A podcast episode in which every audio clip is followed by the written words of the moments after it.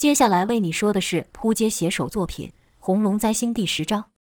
前文说到，红龙自被怪物缠身后，精神、肉体都受极大的折磨，快要疯了，或者说离完全崩溃不远了。此刻的他双眼通红，急需一个目标宣泄。台哥给了他一个目标，那个杀害小飞的凶手。此时的红龙就像蜜蜂嗅到花蜜，即便那是朵花是猪笼草，红龙也会扑上去。外面那些自发性的红龙护卫队。看到龙哥出来，立刻站好，精神抖擞的大喊道：“龙哥！”红龙稍微停下脚步，看了看这些人，而后发出诡异的笑声，或者说这笑声是在他脑中发出诡异的。众人看到红龙那双红眼，那令阿胜都感到害怕的血眼，这些人居然不怕，反而是觉得帅、崇拜。在他们的印象中，红龙就是江湖的顶点，是杀神，而这双血眼正符合他们的想象。山鸡跳出来说道：“龙哥。”有什么吩咐尽管说，我们愿意跟你干任何事。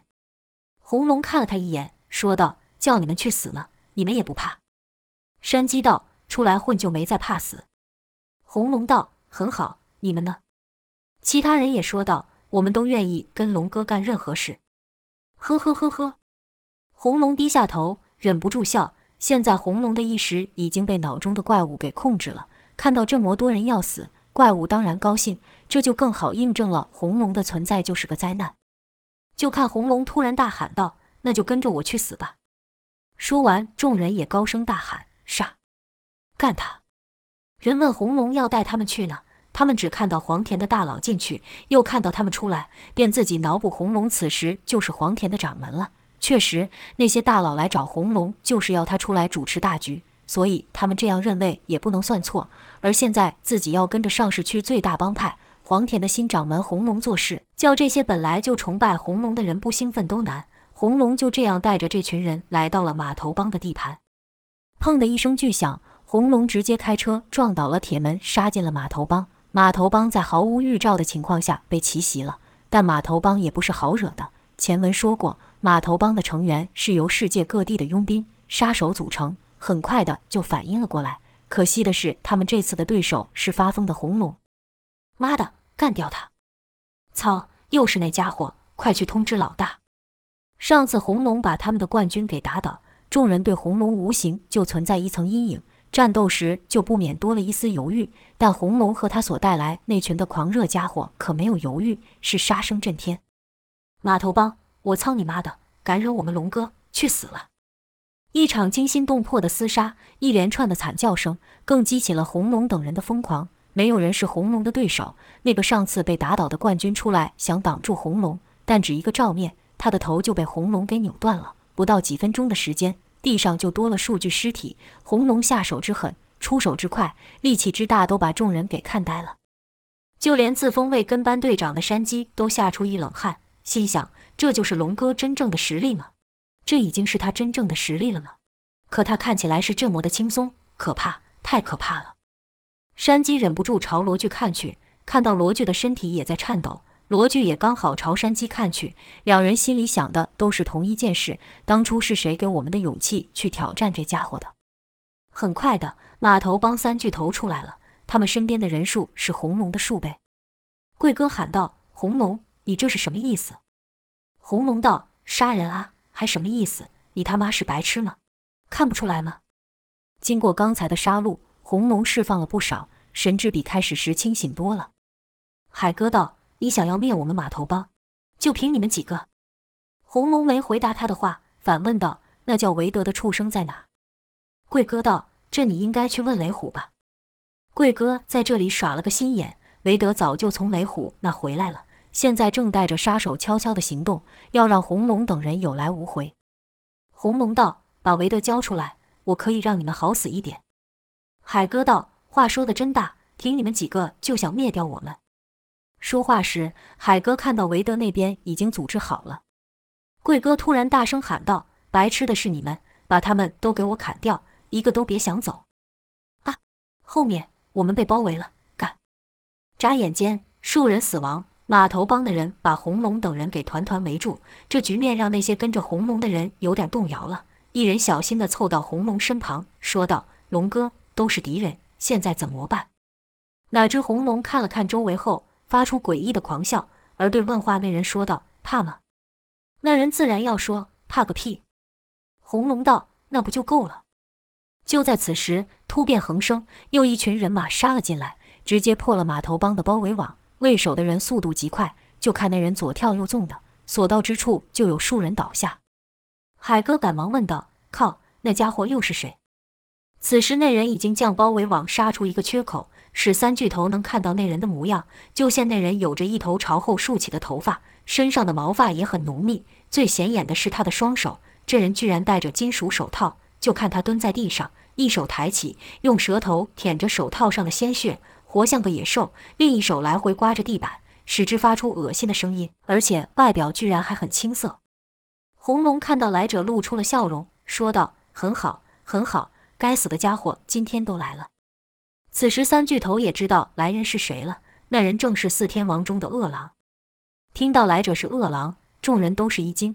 因为能和红龙齐名那年纪，说什么也不该如此。哪知恶狼却有张天生的娃娃脸。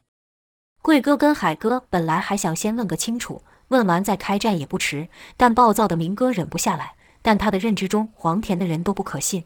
雷虎才刚被背叛，他们和新唐的人搞在一起，这对他们造成巨大的损失。三巨头对此事也是干在心里。此时恶狼又带了新唐的人杀来。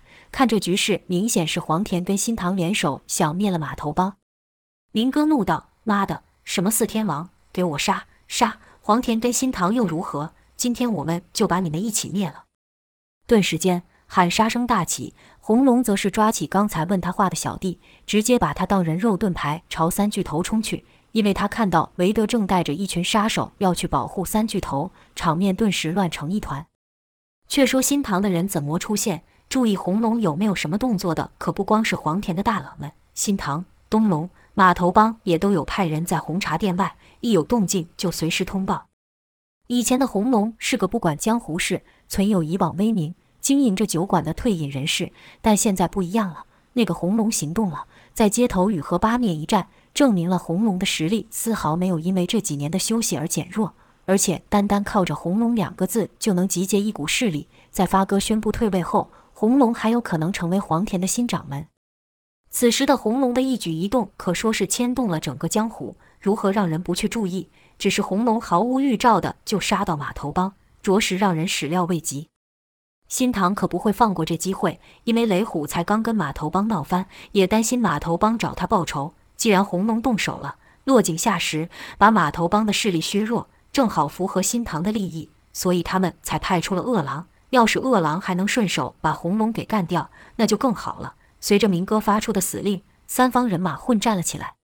红龙不管这个，他要报仇，要的是韦德。就看红龙大吼一声朝韦德冲去，韦德身边都是上过战场的精英佣兵，那程度和道上的混混完全不同。即便是红龙也不敢小瞧。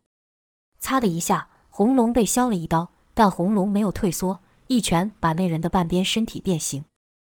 噗的一响。一把小锥插进了红龙腰部，但红龙反手一肘，把那人打的眼睛都蹦了出来。杀杀呀！干死他！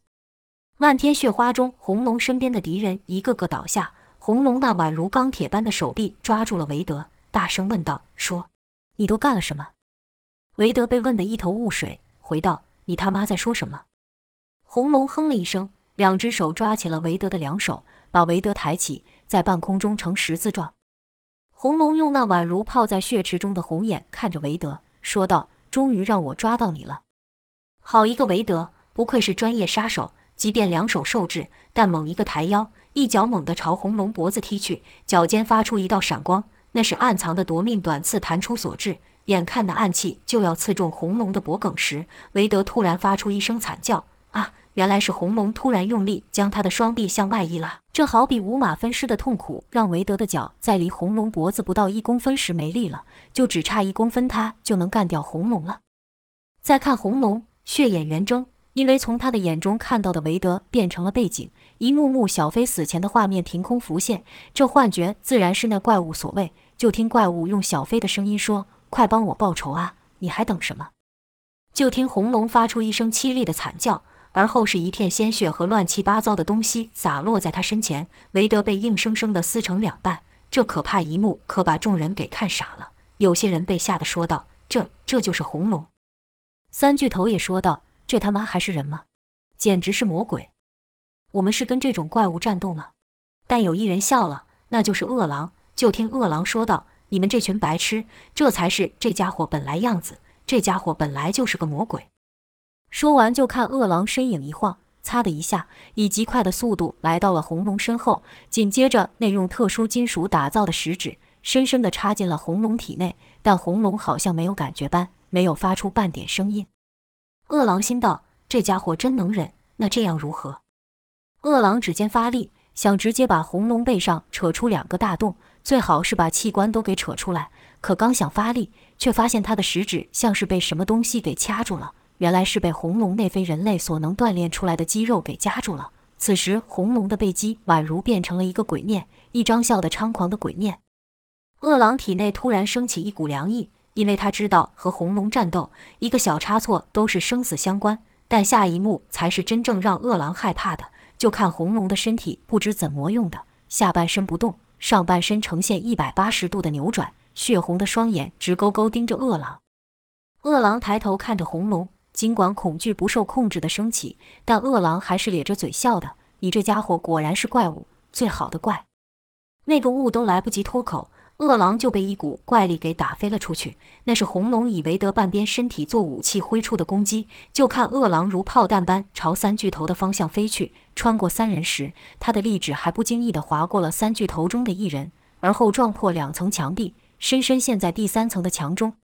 红龙本来一时有些恢复，但受到怪物的幻觉，又变得疯癫起来。现在他举目所见全是小飞被残杀的画面，所有人在他眼中都是魔鬼，他要杀。杀光这些恶魔，才能保护小飞。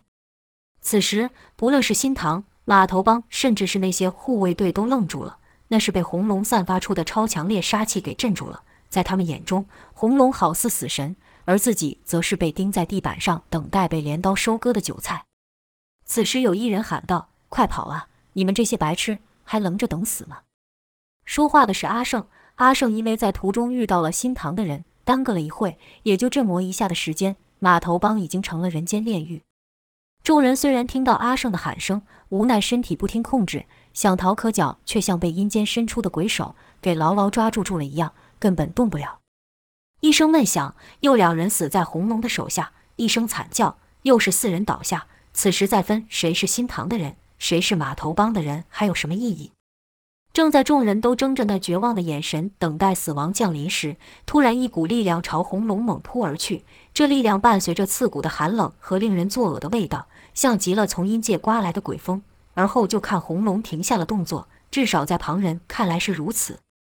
嘿嘿嘿，哈哈哈！该说你蠢呢还是白痴？一阵得意的狂笑。这声音是小飞的声音，而且这次不只是声音，还出现了形体。你你的力量怎么突然增强了？这声音是之前折磨红龙的怪物。看来上次那一战不但把你打得魂飞魄散。还把你脑袋都打没了！你忘了我是谁吗？我可是灾星啊！愈多人不幸，愈多人绝望，我的力量就愈强。而你，你这可怜的家伙，你的幸运呢？看来已经用完了，诅咒破了，你对我已经不具任何威胁了。这可不一定，这家伙要是自杀了，那你就没被拯救，诅咒将会延续；这家伙要是死了，诅咒也将伴随着你，也将重新转世。而我会一直看着你受尽折磨而死，我实在好喜欢看你那绝望的表情，看了一世又一世，怎么看都看不腻啊！哈哈哈！怪物嘲笑着灾星，嘲笑着他永远无法摆脱的宿命。灾星看着怪物笑着，用一种诡谲、狡猾的眼神看着怪物，而后灾星也笑了，笑得比怪物更狂，好像打从心里发出的欢愉。跟着灾星说道：“你好像搞错角色了，你所做的一切只是让我的力量愈来愈强。”而你则是愈来愈弱，你连这一点都没发现吗？真蠢！哈哈哈。说完，就看灾星用手握住红龙，一个用力，直接从里面拉出了一个黑蒙蒙的形体，那就是日夜折磨红龙的怪物，或者说这两个力量都在红龙体内，只是这时候灾星的力量才强到足够现形。怪物吓了一跳，惊道：“什么？”怪物自然不愿意就这样离开红龙，伸出无数触须，死死缠着红龙。灾星每一次发力拉出怪物，触须就被扯断。触须一断，红龙就感到巨大的痛苦，那是无法用言语形容的痛苦，好像心脏被人活生生的一点一点挖出般。怪物道：“我把它不会留给你的。即便你把我脱离，你也只剩一个残破的躯壳，等待你的只有不幸啊！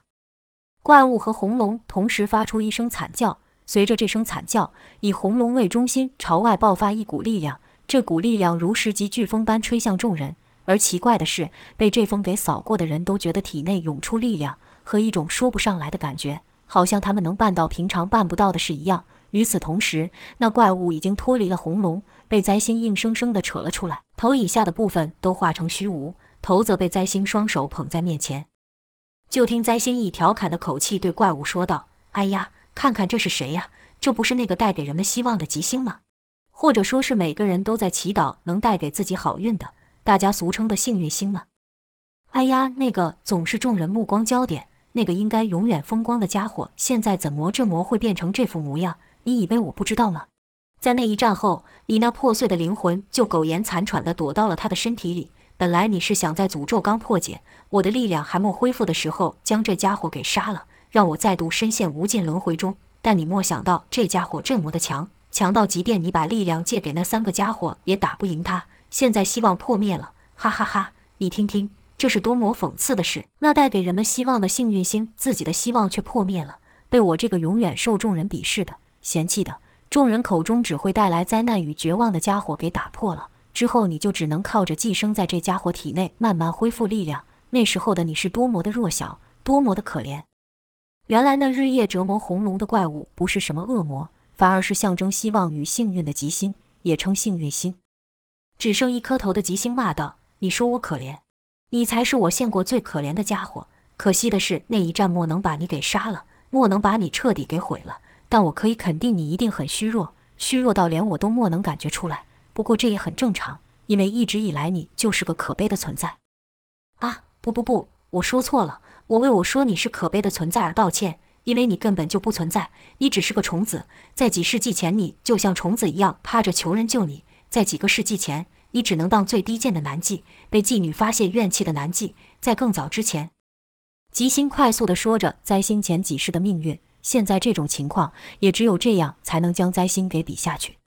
灾星完全不理会，自顾自地说道：“你说的没错，那时候虽然把你打败了，但我确实耗尽了我仅有的力量，所以我才能隐藏起来，很好的隐藏起来，让你以为我消失了，让你以为你成功了占据这家伙。我默默地看着你力量恢复，与此同时，我也慢慢地同化了你。你看我是不是很成功？你看你帮我完成了我的工作。这些人的眼神是多么绝望，我几乎要把你变成了我。”而后灾星语气突变。以充满恨意的口气说道：“但我不知道为什么，为什么我无法直接把你给吞噬掉？我试过无数次，但就是没办法。不过没关系，诅咒解除了，你完蛋了。接下来我会猎杀你，一百年、一千年，甚至是一万年，希望将不复存在。”吉星感觉到灾星散发出强大无比的杀意，知道下一刻自己灵体可能就会被灾星给毁灭，但他依旧不放过诅咒灾星的机会。就听他骂道：“希望永远都会在。”你永远都会被我给斩压，这是注定的。你永远。吉星的话戛然而止，因为灾星懒得再听了，就看灾星双手出力，轰的一下将捧在手中的头颅给捏得粉碎。灾星与吉星两者的斗争，在现实中没有人看到，众人只看到红龙突然停下了动作，而后发出痛苦的嚎叫。原本他们被吓得不能动弹，但经过刚才那一阵怪风后，众人都涌起了力量，纷纷逃跑。什么江湖斗争？此时哪有比活命来的重要？就连饿狼也不知道什么时候不见了。莫人知道红龙下一刻会做什么。他们一边逃跑，嘴里一边如中邪般念道：“那家伙不是人，是恶魔，他是恶魔。”但阿胜没有走，就看红龙在一阵剧烈的抖动后，两眼一翻，壮硕的身躯轰然倒地。阿胜这才带走了红龙。红龙疯狂的杀戮暂时结束，但对有些人来说，这只是刚开始。却说码头帮三巨头也在适才的慌乱中逃走，好不容易从惊吓中恢复后，他们发现贵哥死了，他的脖子有一道伤口，是饿狼被红龙打飞时不经意伸出的那一爪。但他们哪会知道，便将贵哥死的这笔账也算在了红龙头上。这样红龙不是很无辜吗？这是灾星的命，自古便是如此，所有倒霉与不幸的事都会认为灾星干的。林哥悲愤地骂道：“红龙，该死的红龙！”该死的红龙，一定要杀了他！你们谁能杀了那家伙，多少钱我都付。但平日杀人如麻的佣兵却没有一个敢吭声。林哥又喊了几次，依旧没人敢接下这道死令。海哥看着贵哥尸体，沉默了好久，才说道：“把他找来。”林哥道：“谁？找谁？这些废物没有一个敢接话，我们还能找谁来干掉那怪物？”海哥道：“有，还有人。四天王之一的寂静，不管用什么方法，付出多少代价，都要把他给我找来。我一定要替大哥报仇，一定要杀了红龙。”当阿胜带着昏迷的红龙回到红茶店时，却发现对他们像是家一般的地方是一片凌乱。看来在他们去码头帮的这段时间，店里出事了。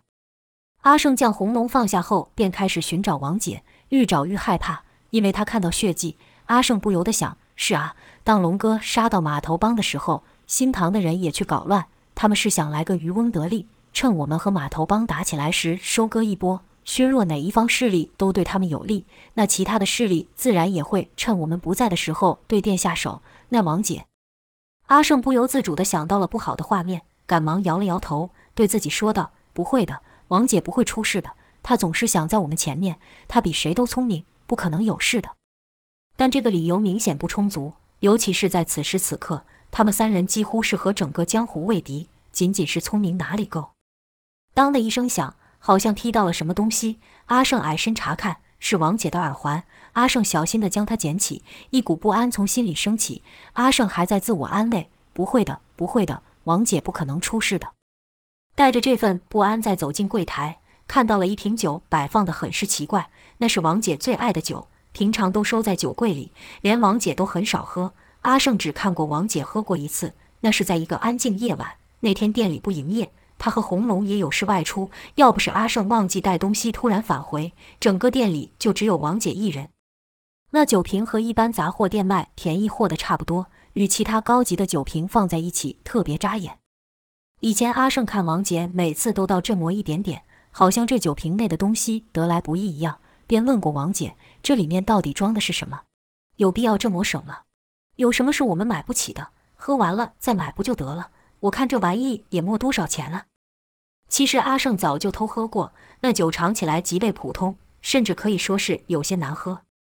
王姐道：“你小子懂什么？还有我警告你，别想给我偷喝。”阿胜吐了吐舌头，装傻道：“我才不喝那便宜货呢。”跟着又说道：“你要喜欢，怎么不多买一些？”王姐看着那普通到不行的酒瓶，叹了一口气，说道：“这东西对我来说不只是酒，也不是喝多喝少的问题。你不会懂得，你不用问。”问了我也不会说。阿胜还是忍不住好奇，问道：“听起来这里面有故事啊？”王姐用略带感伤的口吻说：“走上这条路的人，哪个没有故事？”听到此，阿胜也很识趣的不再多问。是啊，走上江湖这不归路的，谁没有故事？沉默了一会后，王姐才恢复正常，将那便宜货小心翼翼的放进了酒柜中，跟着对阿胜说：“你肯定是忘了什么东西才回来的吧？真是的。”把我难得独处的时间都破坏了，拿了东西赶快滚！想到此事，阿胜便朝酒柜走去，就看原本王姐摆放那便宜酒瓶的位置，换上了另一个酒瓶。阿胜将那酒瓶拿下，里面放了一张字条，取出后查看，那字条上只写着一个字台，字写得很潦草，看来似乎还想写什么，但因为过于匆忙而来不及。看到这里，阿胜那悬着的心才暂时放下。因为王姐既然还有时间做这事，就表示王姐没事。看着纸条，阿胜寻思着，这什么意思？台是指台哥吗？肯定是台哥，不然还会有谁？如果是这样，那这一定是指台哥会出事，要我们去保护台哥。可很快的，阿胜又换了想法，不对呀，王姐做事一向干脆，如果只是要我们去保护台哥，干嘛搞得这么麻烦呢？直接写出来不就好了？还是说他就在台哥那里？这可能性还比较大。没错，肯定是这样。他这是告诉我们他在哪里，但又不想让敌人知道，采用这隐晦的方式。可当阿胜环顾四周，看到的是一片凌乱，手上捏着刚捡到的耳环，阿胜又不禁怀疑道：“王姐真的没事吗？”